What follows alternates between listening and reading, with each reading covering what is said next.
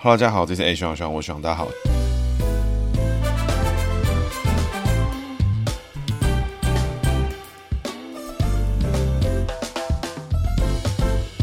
好，大家好，这是 A 徐朗徐朗，我徐朗，大家好，徐朗又回来了。那今天呢，我们书接上回李登辉的第一百集哈。其实呢，这个大家也知道，我们节目讲了这么久，其实为了李登辉也等了一百多集。今天呢，我们就要把李登辉后半段最重要的故事呢，跟大家继续分享。在姓名学的部分呢，有非常厉害的资深听众呢问说，哎，学长在李登辉的辉字的时候，因为这个辉字里面有田嘛，那田产五谷，这边呢不是一般在姓名学里面要解成狗开四口成气，也就是说这个成大气的这个气字呢，是旁边有四这个口，中间有一只犬。它的这个说明呢，确实是正确。没想到学长我居然在一百集的时候呢漏解了这个东西。那这边学长深感抱歉。那基本上呢，整体而言的姓名学解析里面，其实格局不太做太大的影响。因为在上一集我们有提到灰字里面的左边的光呢，当纯解字的时候，光字拆成冠跟下面的撇角，然后军字呢，我们拆成宝盖跟底下的田。田字我解成五谷走上克格局，但是呢，其实应该是要解成狗开四口成器的格局。但是整体而言，这个灰字带给李登辉都是升格跟上课为主，所以呢，只是比例上的差别。所以在解析上面来讲的话呢，哎，差别不大，只是他的工作位呢，李登辉又是更亮眼一些哦，绝对不是只有靠着宝盖跟玳瑁，还有一个狗开四口成器，那基本上是蛮厉害的格局了。但是呢，严重的部分呢，像是天狗师的部分啊，这些都一样存在哦。所以在姓名学解析部分呢，确实我是漏解了一个狗开四口成器。那这边呢，如果有听众听到呢，有印象中记得在姓名学小教室里面我提到这个狗逢到田的事情的时候，一样呢，也是一一样的格局，狗。开四口成器是好的格局，这时候就会有听众问啦：田字呢只有四口吗？哎，其实坏话还有很多长方形的啊，或是大的方形的口啊，啊比较复杂几何图形，我们姓名学一概不看哦。基本上就是田字呢就是狗开四口成器。书接上回哦，这个李登辉呢是一个受日本教育，在日本统治时期出生的一个三资的小朋友，那一路呢成长到了一个去日本念书留学回来，哎，最终台湾呢在他的有生之年，在二十几岁的时候呢被。国民党接收，他又从日本的岩里正男呢，哎，又改名回了李登辉。那一路呢，根据大学所学的专长呢，农经专家呢，在这个国民党政府里面，哎，其实有不错的职位，也试着要养家活口，产生了他自己的家庭。那另外呢，他又再去美国学了这更深的农业经济的博士，然后成为康奈尔大学的博士。然后回到台湾之后呢，被蒋经国知道了，哎，有这么一个台湾的本土级的农业专家，哎，就把他拉进政府的内阁之中，在蒋经国内阁之下呢，哎，成为了第一个农。业经济的政务委员，那也是当时最年轻的内阁成员哦。那上次的故事呢，就停留在一九八四年的时候，蒋经国在国民大会上面，哎，被提名为第七任的中华民国总统。那天呢，李登辉被选举为第七任的副总统。问题是说，为什么在当时的蒋经国在刺蒋案过后呢，提拔了很多本省级的青年才子啊，像是张丰旭啦、林洋港啦、李登辉啦这些人，为什么最终呢，蒋经国是选择了李登辉呢？其实有几个大的原因，然后这些原因其实带着一点这默默的哀伤哈。首先呢，第一个。是说为什么是林洋港最终呢没有被选上？那在林洋港那集我们其实就有特别提到过哦，蒋经国呢为什么放弃林洋港选择李登辉哦？是因为当时呢，哎有一个李焕呢是时任的接班梯次的党务的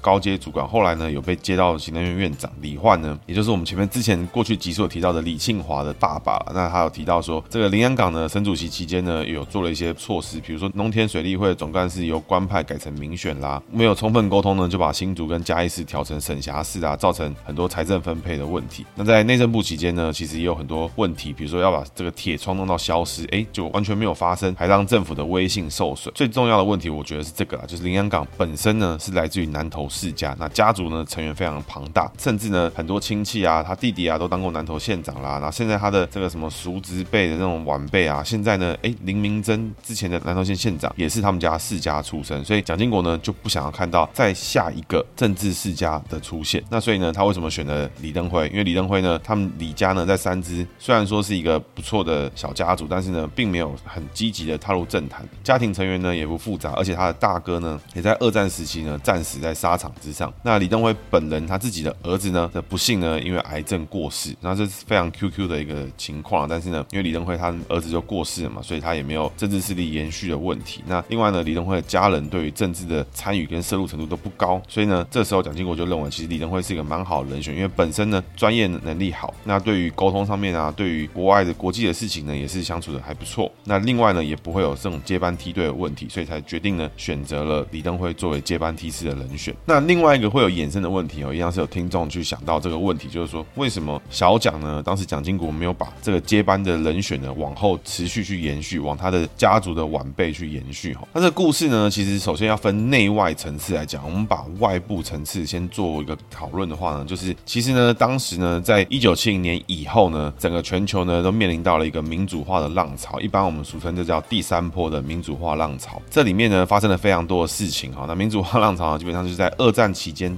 之后呢，有各式各样的独裁政权，因为那个二战期间打完很多军队啊，很多军阀都拥有军队，然后参军完之后打完全球性的战争之后，哎，回到国家之后呢，哎，他们的手下的人就多嘛，又是战争英雄，所以就由这些战争英雄呢成立了一些国家。那相对的这个事情在台湾也发生，因为就是像蒋中正他打赢了二战，然后有一大堆人有枪来台湾，哎，就变成独裁政权一样的情况。所以在全世界呢，台湾不是唯一的先例哦，但是呢，在那个年代有非常多的人，全世界的人，各式各样的人都在试着要解决这个问题。早期呢，在一九七零年代、一九七几年代、一九八零年代的时候呢，是由这种暗杀方式去进行，把这种独裁政府的独裁者哎杀一杀，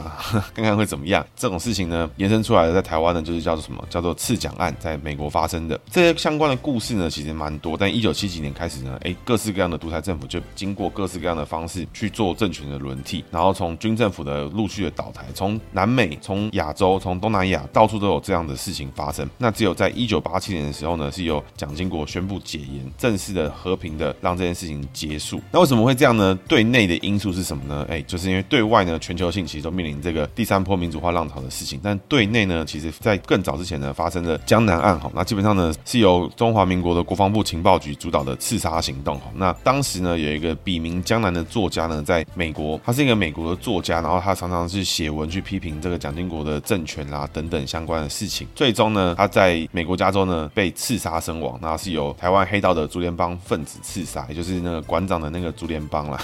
这个内情呢爆发之后呢，因为其实美国政府就很谨慎这件事情，因为诶怎么有一个华人被杀，一追下去发现说，诶还是台湾人的组织犯罪，从派来黑道人来这边进行刺杀，再往下一查发现，哇，后面呢是由国家官方的情报局主导的一个刺杀，这等于是别国政权在他国领土之上执行他们的任务，这是非常严肃的事情哈。那这个事情呢导致台美关系非常的紧张哈。那最后呢，中华民国政府是承认了江南案呢是由情报局官员主使的这种事情，但是呢是他们自己的问题，不是总统授意，所以呢就把情报局局局长那什么汪希林啊、什么副局长啊这些人通通都抓起来，相关的审判呢跟调查的后续继续往下走。那这边哈有几个人名是大家曾经听过的，首先呢去开枪去杀人的人呢是台湾竹联帮的帮主陈其礼，那这个陈其礼呢跟着几个他们当时在美国的堂主呢就去找到这个江南，趁机呢就把他开枪蹦蹦，然后他就死了。这三个人呢，这个陈其礼跟几个堂主呢就按照计划逃走，逃回台湾。最后呢这个事情被美国 FBI 调查之后呢，才发现了这个事情。那陈其礼回台湾之之后呢，马上呢就因为当年的一清专案呢扫黑行动，立刻被抓起来。那抓起来之后呢，马上呢就发现，哎，情报局好像在搞事，所以这些人就马上就全部人都被抓起来了。结果呢，同年呢，在一九八五年的陈其礼的手下张安乐，也就是我们现在的白狼哈，这个统促党的党主席，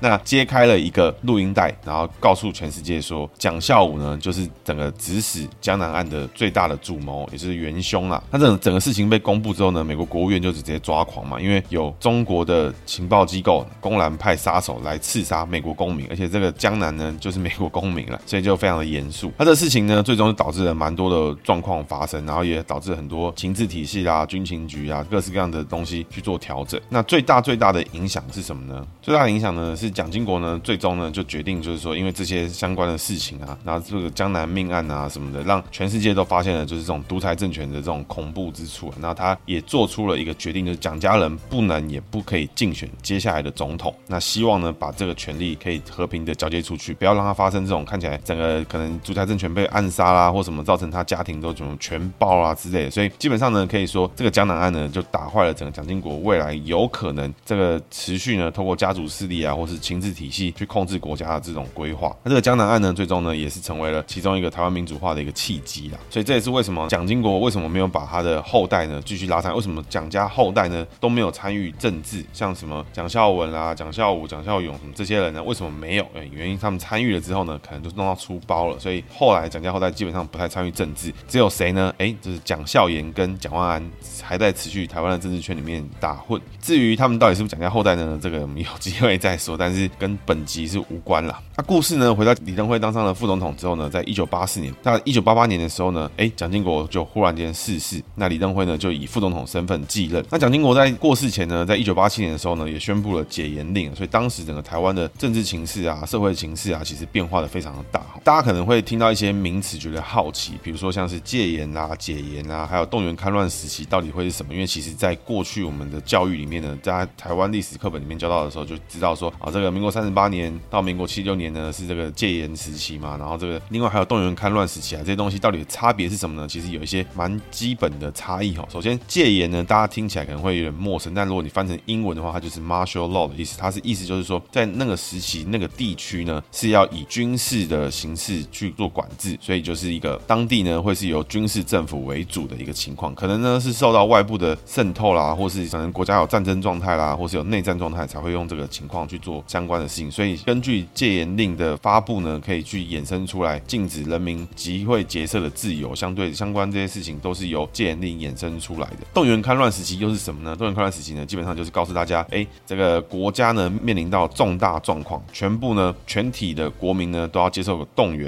然后要进行戡乱的这个状态。那所谓戡乱呢，基本上就是针对国共内战这件事情来做应对了。所以动员戡乱时期呢，就是也是应对着这个整个整个国家层面的，因为像戒严令都是有地区有当地地的军队的司令来发布这些事情，然后可能最终的指挥权就由当地的戒严的司令、军队的司令为主。动员戡乱时期呢，就是以国家为体系去告诉整个国民，现在呢国家有重重大状况发生，所以呢所有事情都必须也可以被动员来作为戡乱之用途。那这件事情呢，动员戡乱时期的位阶是更高，也就是说在动员戡乱时期一旦发生的时候呢，总统呢是大于宪法的，所以他可以这个无限期的连任啊，或是用各式各样奇奇奇怪怪的方式连续他的政权。那这也是台湾从二战之后呢一直以来的状态，直到了戒严令的解除啦，还有动员戡乱时期的结束。那在一九八八年的时候呢，哎，蒋经国过世，那李登辉成为了副总统，继任总统。这是台湾有史以来第一次哈有本省级的总统。当时呢，因为是以党政合一的方式嘛，所以不久之后呢，李登辉也成为代理党主席。然后到了七月的时候呢，出任党主席。那国民党的党主席在当时呢，其实位阶呢，搞不好还大于台湾总统或行政院院长之类的。那大家会很好奇啊，为什么到一月二十七成为代理党主席，到七月才正式成为成为党主席啊？其实是因为当时有很多干预啦，比如说夫人派啦，什么各式各样的事情发生。那总之呢，李登辉在蒋经国过世不久之后呢，就在同年呢，陆陆续续取得了党政的权利，那也是本省人作为当时的总统。那在维基百科上有提到说，其实这样的发展让很多外省人不满了，那间接呢就导致了国民党的外省派斗本省派的这件事情发生，也就是所谓的主流跟非主流的派系斗争。那为什么会分成主流跟非主流呢？其实是因为主流里面也有很多外省人在斗了，所以不是说外省派跟本省派就完全分离，而是说国民党内能接受本省派的人会成为主流派，那不能接受本省派的人就成为非主流派。李登辉接总统跟接党主席的事情呢，也造成了国民党第一次的分裂哈。那在那个时候呢，大家去想一件事情，就是以李登辉的整个背景来说的话呢，哎，你看到李登辉他被蒋经国看上最大的优点就是他没有强大的家族，他没有强大的背景势力，他有强大的专业才能，但是呢，其他政治事情他不是相对的熟悉。那这事情呢，作为一个强人的接班人，其实是还可以接受，但是呢，真的接班之后呢，这些东西成为他最大的弱点，因为他没有任何资本跟其他人去做斗争，所以整个国民党里面可能军系跟他也不熟啦，这个党务体系的人呢跟他也不熟啦，那中国体系的外省挂体系跟他也不熟啦，台籍大佬早期的前辈呢，像什么谢东闵啦、林洋港啦什么这些人呢，其实呢，哎，更不爽，为什么呢？因为这些人呢出道的更早，蒋经国认识他们更早，但是呢，李登辉从后面弯道超车哦，直上副总统，所以在那个时候呢，其实相对的是对李登辉来讲，他就是一个光杆司令啊，很不友善，所有人都觉得李登辉就是一个过渡期间的一个角色，没有人重视他，没有人在意他。那是谁会支持李登辉呢？其实当时呢，就只有一些对于蒋经国还有中心的人啊，认为是政权要这样交接过去的人啊，就蛮少数的人会支持他，或者是外省挂里面比较青年体系，比如宋楚瑜啦，当时呢都是属于主流派的。那讲到这边呢，大家可能会觉得，哎，这个一九九零年代的这个政治环境怎么跟现在的这么不一样？怎么这么的特别？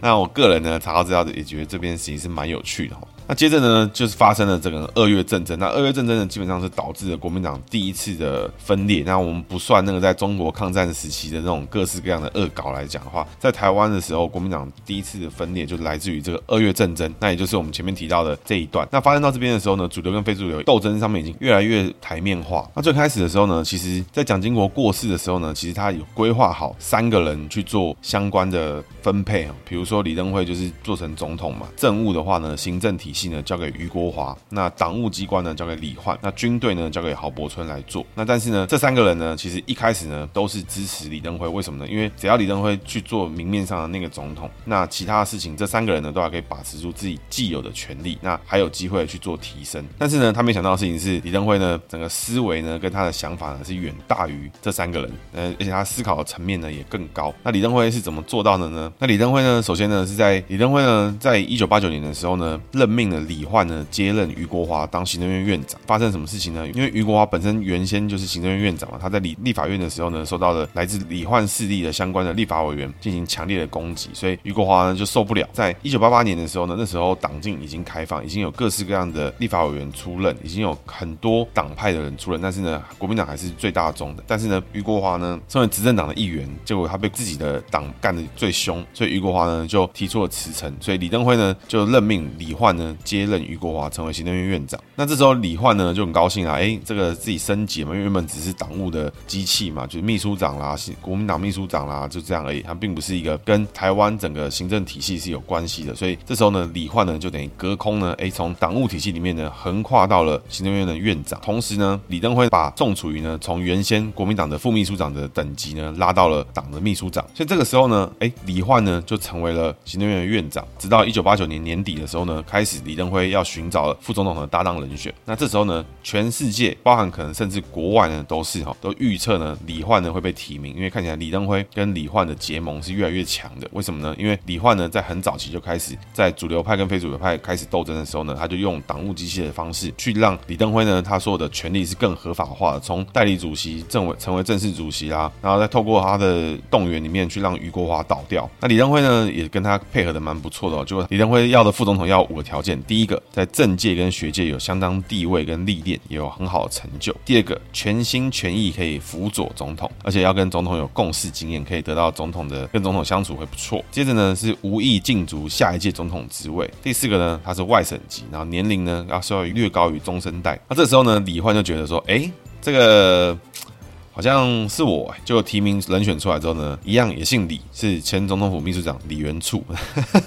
这个李元簇呢，本身呢是一个法律学专家，这个曾经当过法官、政大校长、教育部长，然后救国团主任、法务部部长等等哈。那他在一九九零年的时候呢，成为了李登辉的副总统。那从此之后呢，李焕这个人呢就开始往非主流派系去靠拢。所以一九九零年的时候呢，这个非主流派呢正式的开始有四大巨头开始凝聚出来哦。这四个人是谁呢？就是李焕、林洋港、蒋伟国。郝柏村这四个人呢，哎，开始慢慢的整合起来，推出了这个人选，希望跟李登辉、李元簇去做竞争。那他们推出来的人选呢是谁呢？是林洋港配蒋伟国哦。那蒋伟国是蒋经国的弟弟，那林洋港呢是我们前一集的主角。这个人选呢，在一九九零年的时候，准备呢要来跟李登辉去做对抗。那当时呢，这个人选呢进到了国民党的临时中央委员的会议呢，就是临终全会了。那在这个会议里面呢，希望呢要来通过李登辉、李元簇代表国民党参选正副总统的这个。个决议。那提名之后呢，原先的预计呢是希望说是以起立或是全体举手鼓掌的方式去做同意票选。那李焕呢当时希望这个事情呢可以匿名的决定，让非主流可以好好的运作一下。但是呢，当时呢这个行为呢，李焕跟林洋港的发言呢就被看作呢是跟李登辉直接叫板开战了。那最终呢，在经过表决之后呢，是认定呢正副总统人选希望是以起立的方式去做决定。所以最终呢，非主流派的这一次的突袭式的政变呢，就算是失败。二月政争的维基百科里面其实有出现了很明确当时投票的名单，大家会很难想象，比如说像是大家觉得用票选非主流派的人里面呢，就像什么玉木明啦、王建煊啦、马英九啦、李焕啦、郝柏村啦这些人，王生、温哈雄啦这些人里面，哎，其实大家一直以来都在说什么孙运璇什么台湾最强的行政院院长什么的，哎，孙运璇也是非主流派，所以这个政治呢就是这么有趣，这么好玩。你看到一个人的作为，但是你没有看到他的思想的时候，哎，你都会常常会误判 一些事情。那这一次的非主流派的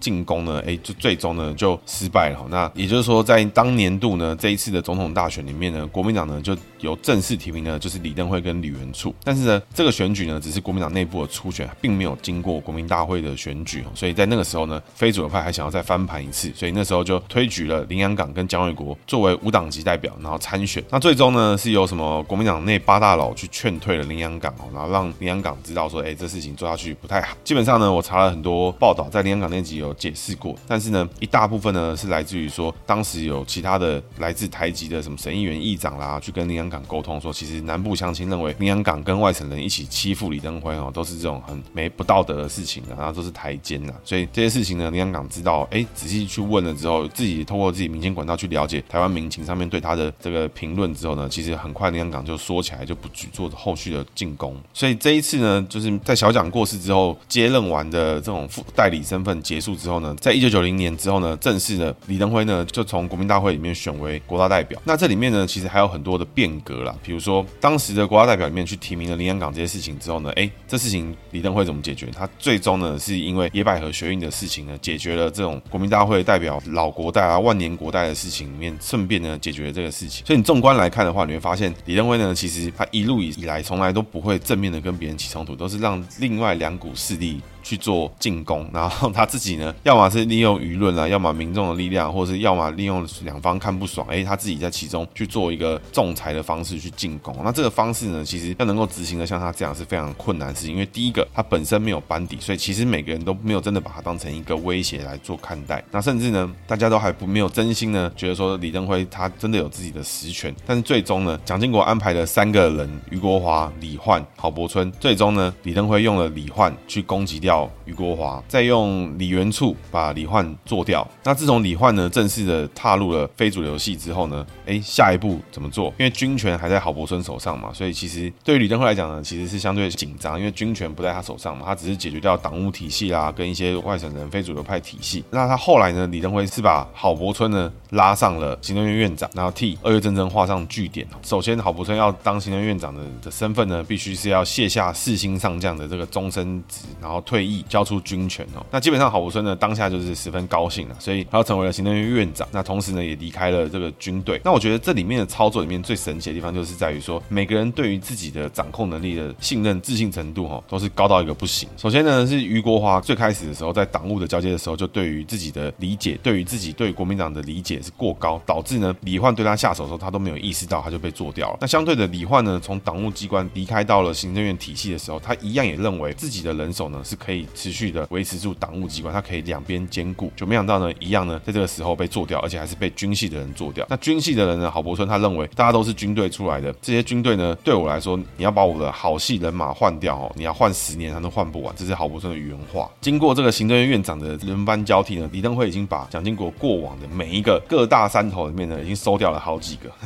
那仔细看呢，真的是不可思议哈。那这个操作方式呢，神乎其技，而且他必须要拿捏得很刚好，因为为什么不是这些些人全部围在一起？一起把李登辉做掉，然后再来找一个傀儡，找个林洋港出来，找个谁出来，这些事情都很容易解决。就没想到李李登辉就这样从头到尾四两拨千斤，拨到最后，哇，非主流派全面挂掉。那基本上呢，这个二月战争的后续呢，就导致了整个国民党的分裂嘛。就国民党里面这个非主流派系呢，就成为了新国民党的连线，成为了这个新党的这个部分。那拉出了好大一大波人，甚至这种可能思想比较有偏差的，啊，是趁全部都分出来做这些。那这些人呢，一直到现在的政坛，他们都还存在，什么赵少康啦，这个战斗蓝啊。这些比较北蓝的通，通通都是属于当年的非主流派系一路衍生下来的人。那随着这一次的国民大会的当选之后呢，其实李登辉已经做到了非常多的事情。在一九八七年的时候，小蒋蒋经国就已经做了解严嘛。那在一九九一年的时候，李登辉呢正式的终止了动员戡乱时期，也就是结束了总统大于宪法这个地位，就是告诉全台湾未来就是以宪法为主，未来就是以法律为主，不会再有这种强人政治，不会再有这种寡头政治，所有事情都是按照规矩做。所以这种民主的这种思维。按照法律的思维，按照这种法治的思维呢，就是一步一步的建立在台湾人的心中。从一九九一年开始，而不是像以前哦，就是要找到对的人啊，跟到对的老板啦，跟到谁就是可以平步青云啊。这种事情呢，从一九九一年开始之后就越来越少。那讲到这边哦，可能很多年轻的听众会有一些问题，会觉得很好奇，就是说，哎，为什么在那个年代哈，为什么军系的影响力这么大？为什么像这个国民党会有黄复兴体系？为什么会有这种军队的体系？这些人为什么会对于台台湾政治会影响这么大？因为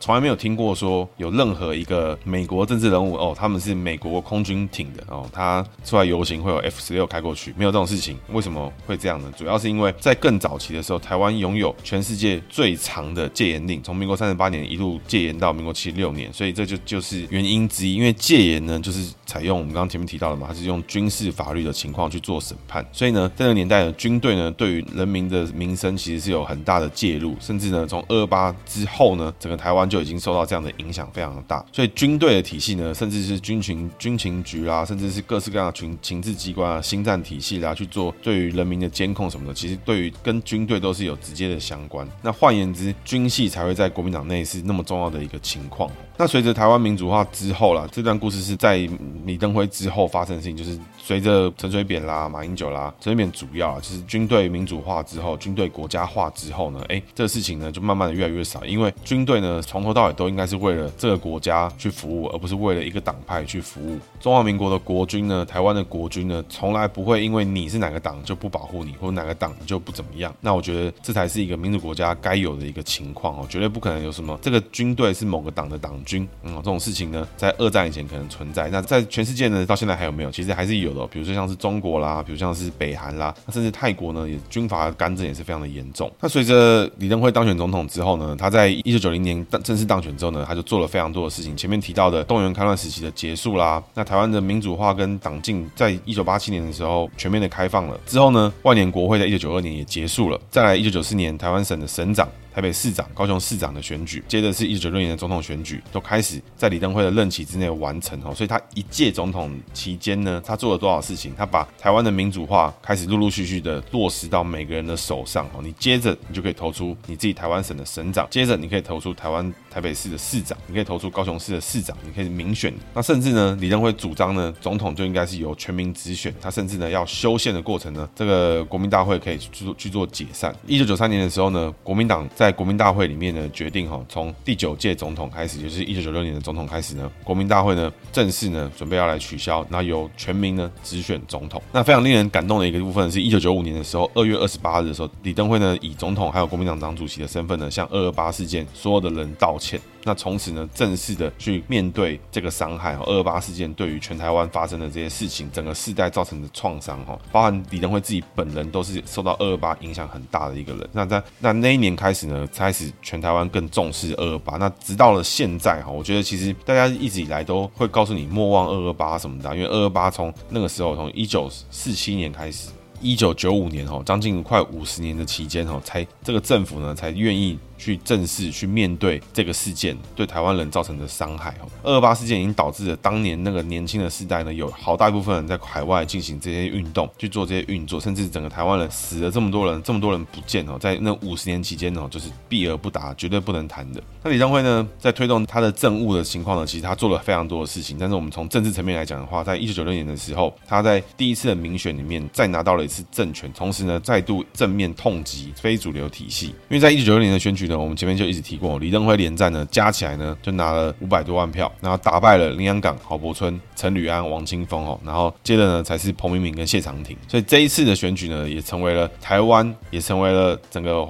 用中文字华人地区哈有史以来第一个全民直选的国家元首，是整个东亚的民主国家里面第一次发生的事情哦。那这次的选举之前呢，其实李登辉呢还做了非常多的事情，那仔细呢念出来，大家应该会傻眼，想说我干李登辉怎么做那这么多事情啊，真的是蛮夸张的。首先呢，李登辉以台澎金马关税的领域呢，加入了亚太经济合作。在一九九五年的时候呢，在康奈尔大学演讲的时候呢，第一次提出了历史定位跟国家定位，就是现在是中华民国在台湾期间。那这一次的李登辉去康奈尔大学演讲的这个故事呢，其实跟最近一次蔡英文去访美呢，碰到这个众议院院长啦、麦卡锡什么这些，其实是被拿来做对比的。为什么呢？因为一九九五年的这一次李登辉康奈尔的演讲呢，是第一次中美断交、台美断交之后呢，第一个访美的元首，那也是在那边当地呢，可以去做演讲啦，去做交流的情况。因为那个时候呢，在一九九零年代初的时候，其实整个全世界呢都在关注中国的民主化。我现在讲中国是就是左边那一块，整个现在的共产党的民主化这个部分，包含像是八九六四之后发生的事情啦，中国的改革开放，其实全世界都在关注。那相对应的就是，当他们都在关注，都在看好中国的崛起的时候呢，相对的就必须要应付中国对于台湾的打压。所以呢，在一九九四年的时候，李登辉去访问中南美洲的时候，过境夏威夷，当时呢就只派了一个上尉呢过去接待李登辉，然后同时呢只安排李登辉去当地的空军基地的小房间休息，就只有这样而已，他没有什么正式的元首的待遇。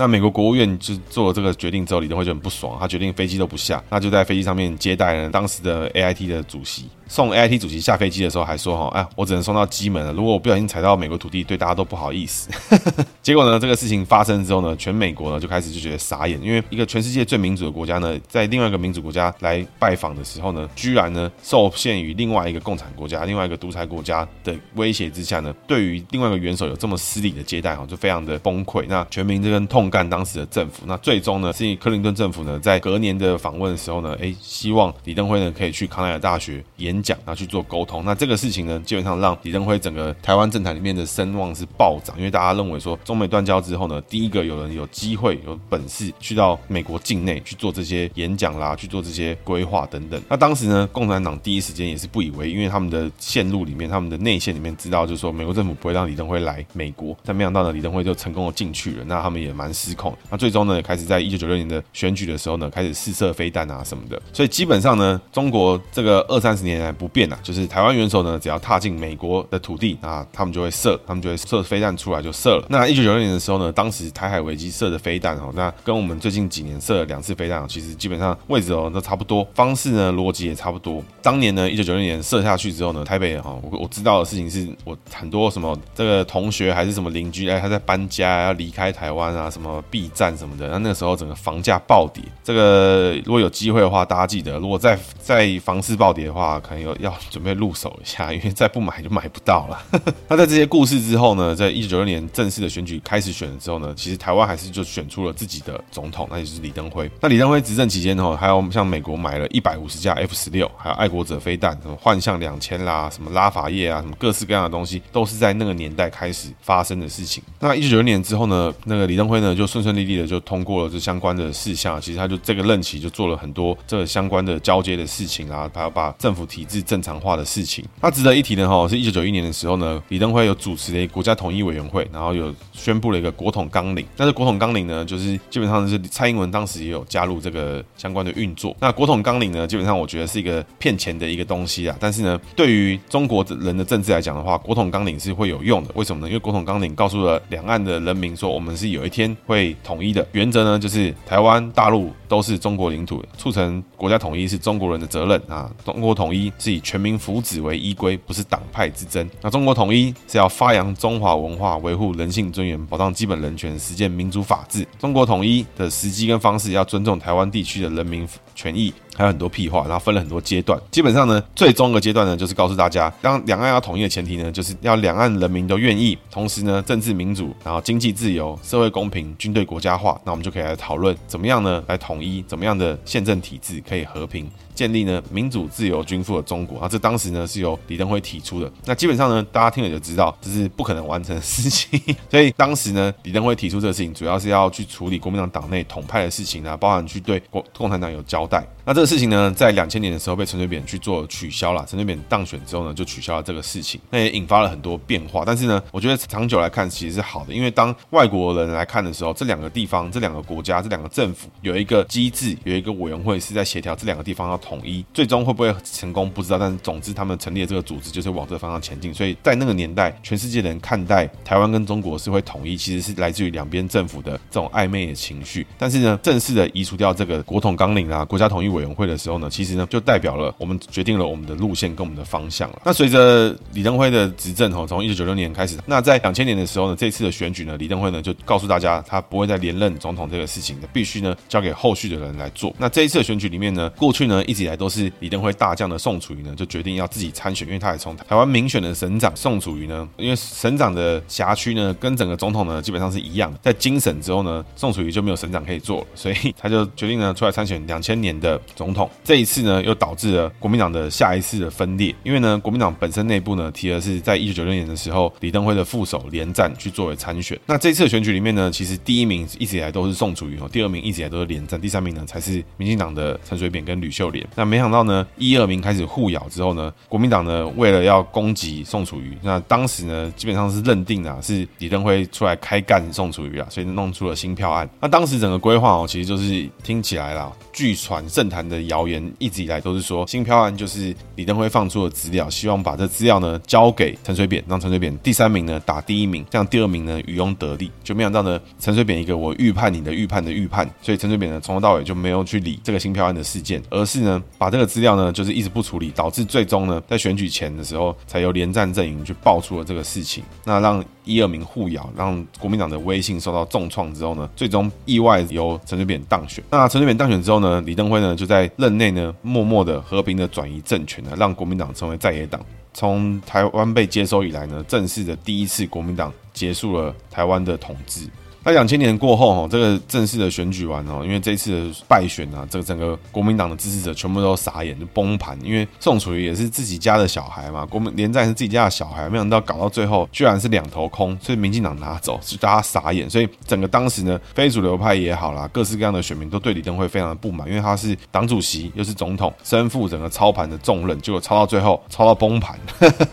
真的是意想不到啊！所以当时就包围了整个国民党的中央党部。那那一年的经典。场面呢，就是马英九呢被丢鸡蛋的那个画面。那最后呢，李登辉呢就辞去了国民党党主席，把党主席交给连战。那宋楚瑜呢也宣布了要在党外组党。所以这一次的选举呢，就导致了国民党呢又分裂成了国民党跟亲民党。所以国民党已经经过了三次的分裂哦，就是国民党分裂成新党跟国民党，国民党再分裂成国民党跟亲民党。那之后呢，两千零一年的时候呢，李登辉呢就又成立了新台湾团结联盟，成为了正式的精神领袖。也因此呢，李登辉被国民党撤销党籍。那所以国民党呢又再次。是面临的分裂，就是国民党呢，从最早的国民党分裂成国民党新党，又分裂成国民党跟亲民党，又分裂成国民党跟台联。所以国民党呢，这一分为四之后呢，哇，在马英九之后的努力之下呢，又慢慢的凝聚回来。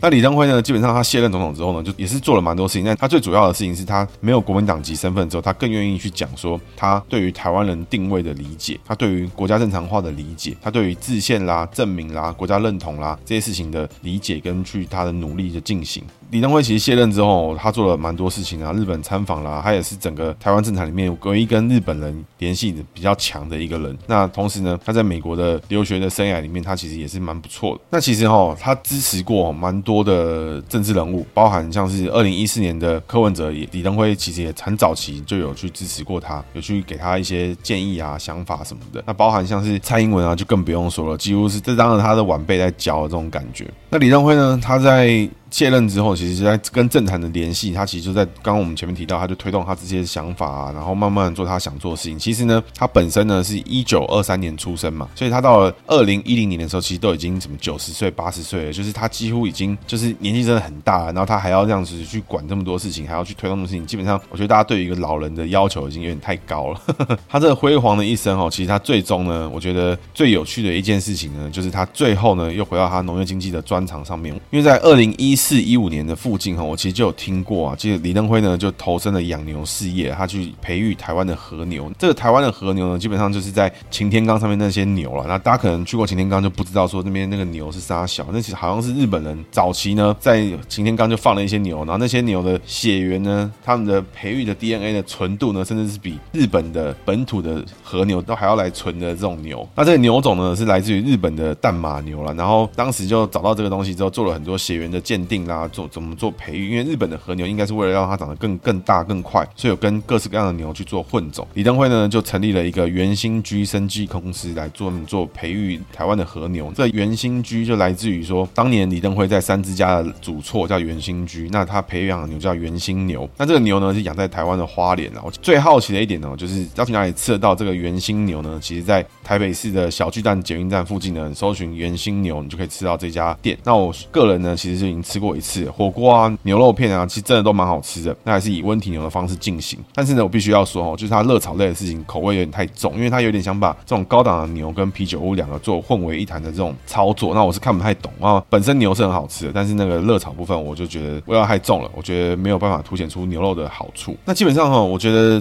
在李登辉卸任台湾总统、卸任国民党党主席、离开国民党之后呢，我觉得他就是一个把他在他日本教育的这种哲学式的思考去思考，他到底何谓台湾人，台湾的本土派是什么，台湾人应该要努力的事情是什么，台湾应该要怎么样成为正常国家。那是一个他在职业生涯非常晚期去做的事情。只要这个事情开始有人看起来都在做的时候，开始有更多政治人物去自主的去做这件事情之后，哎，李登辉呢，终于可以重拾他一直以来都想做的农业的事情，一直以来想做的他的专长，他最喜欢的农业养殖啦、种植啦什么这些都是。那当然还有蛮多有趣好玩的事情。那这边我从维基百科上看到一个我觉得最好玩的事情，就是李登辉呢很喜欢说别人是阿达玛孔古力哈，这在台湾哈整个上个世代很常去呛别人，就是说你的头呢就是阿达玛就是日文就是头的意思，孔古力就是日文的水泥的意思，因为它是 concrete，那翻成片假名就是孔古力的意思。那阿达玛孔古力就是你头装水泥的意思，就是你是白痴吗？类似这样的呛虾。那这个呛虾呢，根据日本的研究指出哈，就是阿达玛孔古力呢，在日本人根本就没有人会这样用，所以这应该是李登辉自己呢喜欢呛别人阿达玛孔古力，讲到最后变成一整个世代都认为有这个日文存在，其实是不存在，这是台式的日文。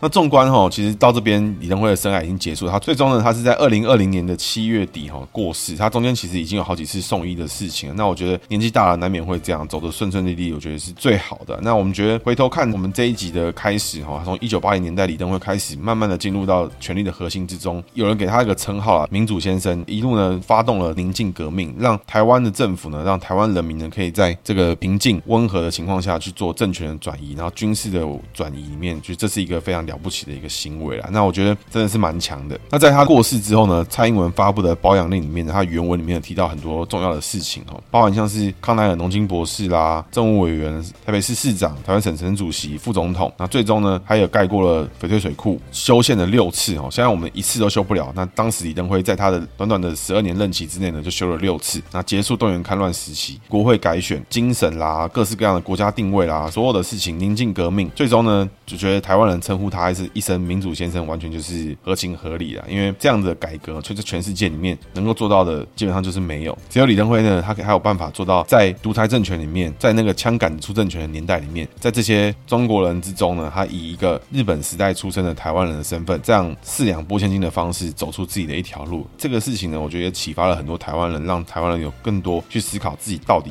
是谁？自己到底是为了什么？我们这一群人，我们在这个地方，我们到底代表什么？那我觉得这边我想跟大家分享的就是说，我们现在看起来很民主的日常啊，比如说投票啦，选出我们喜欢政治人物啦，然后取笑我们不喜欢政治人物啦，然后不投给他，就是用选票惩罚别人，用选票惩罚自己，这些事情看起来非常的民主的日常哦。其实呢，各位要知道，这些事情呢是牺牲了一整个世代的台湾的精英，从二八时代开始哦，一整个世代的人都必须要做这么为了权力低头，为了枪杆子低头，为了各式各样的事情跑到全世界去努力去做了台独的事情啊，在海外去募集资金，去希望引起全世界的人注意，才能够慢慢的推动这些舆论的压力，去让一个地方去做改革，慢慢改变自己出生的家，慢慢改变自己的这一块土地。那甚至呢，还要这种李登辉这样的人才去经过了这么多的训练之后呢，哎，他还要在这个地方去做卧底，还要在这地方去演了几十年，最终呢，他有办法让台湾人享有一个现在看起来非常平静的生活。我觉得这是一个不可思议的事情，因为一直以来到了李登辉过世前，会不会他从头到尾都最喜欢的就是这些什么动物啦、牛啦，养这些东西啦，养这些牛啊，养种这些种田啦，看着别人种田，让农业可以正式的起飞等等这些事情，会不会一直以来都是李登辉最想做的事情？那我们现在这个时代呢，每一个专家、每一个学者、每个 YouTuber、每个网红，每个人都可以做自己想做的事情，每个人都可以靠自己想做的事情去谋生。我觉得这是一个对于在戒严时期、对于动员戡乱时期的台湾人来说，是一个完全无法理解跟想象的事情。从来没有人想过，光是凭着政治评评论就可以养活一整个产业链，光是靠着这些相关的事情，不光是靠着拍影片做 YouTube 可以养活自己，因为可以畅所欲言，因为可以讲自己想讲的话，可以自由的创作，就可以养活一整个世代了。这个年代的台湾人呢，是无法去理解跟想象这件事情哦。所以现在呢，看起来稀松平常、很自由自在的事情呢，其实是上一个世代不知道多少的牺牲呢，才造成了这样的结果。我们现在可以爽录这样的节目呢，想要任何评论我们想评论的事情，想要查到我们任何想查到的资料，都是来自于这些人过往曾经。经的努力哈。所以我们现在呢，要回去到过去那样的情况，容不容易？简不简单？简单啊，我们投票乱投就可以了。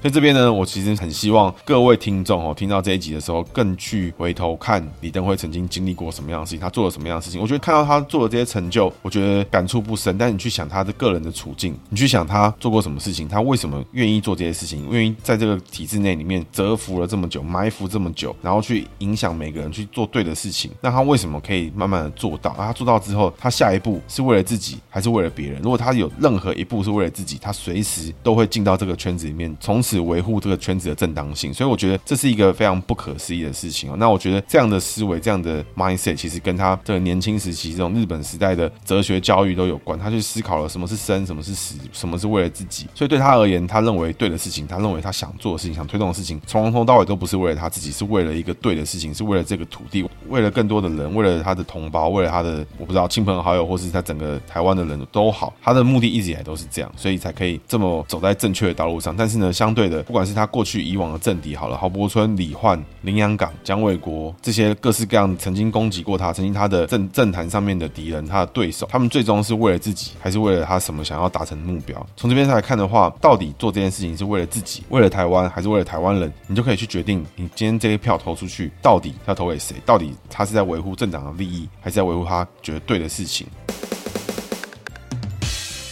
接着是今天学长的姓名学小技巧，这一集的姓名小技巧要往回听一点点哈，就是要听到上一集里面李登辉的辉字里面有个光，那这个光呢，在姓名学之中呢，就只有太阳会产生光，所以呢，一般来讲，这个光字在逢狗的时候我们要解成日，那属狗逢日呢，我们一般叫做天狗食日，那天狗食日呢，走一个上课下课之格了，那上课下课之格呢，就是坚持有他的想法，必须要做他想做的事情，然后同时呢，又会想了很多，要又纤细敏感的格局哦，跟他的财位呢一如既往的相似，但是呢，下。克之格藏在天狗食日之中哦，那我觉得也只有天狗食日这种特殊的格局哦，这种坚持的格局。因为一般来讲，我们在人生之中碰到一个你的同才、你的同学是天狗食日，或是你同事是天狗食日，这种人哦，通常哦执着的莫名其妙，然后会在很奇怪的地方跟你钻牛角尖，跟你在那边鬼打墙，一堆有的没的奇怪的事情。那这个事情呢，往往都不是太好。所以一个人受什么样的教育，当一个受的精美的哲学教育，受到高级的哲学教育，去思考他到底为何生而为人，什么是生？什么是死？那我觉得这样的事情、这样的教育、这样的环境带给他一个天狗食日的时候，他都有可能成就不可思议的事情。但是呢，如果他受到教育，他受到环境就是一些